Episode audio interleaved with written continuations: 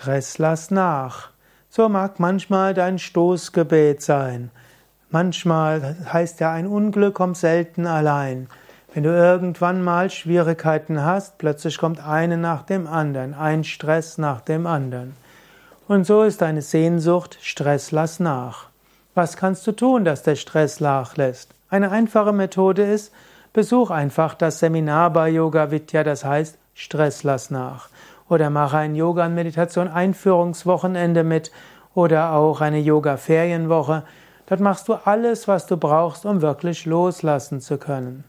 Im Alltag gibt es einige Techniken, um nachts Stress nachlassen zu lassen. Eine Möglichkeit wäre tiefe Bauchatmung.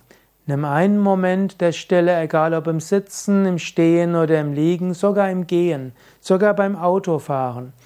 Atme vollständig aus und sage entspannen. Atme sanft ein und sage aufladen. Atme vollständig aus, entspannen. Sanft einatmen, aufladen. Vollständig ausatmen, entspannen.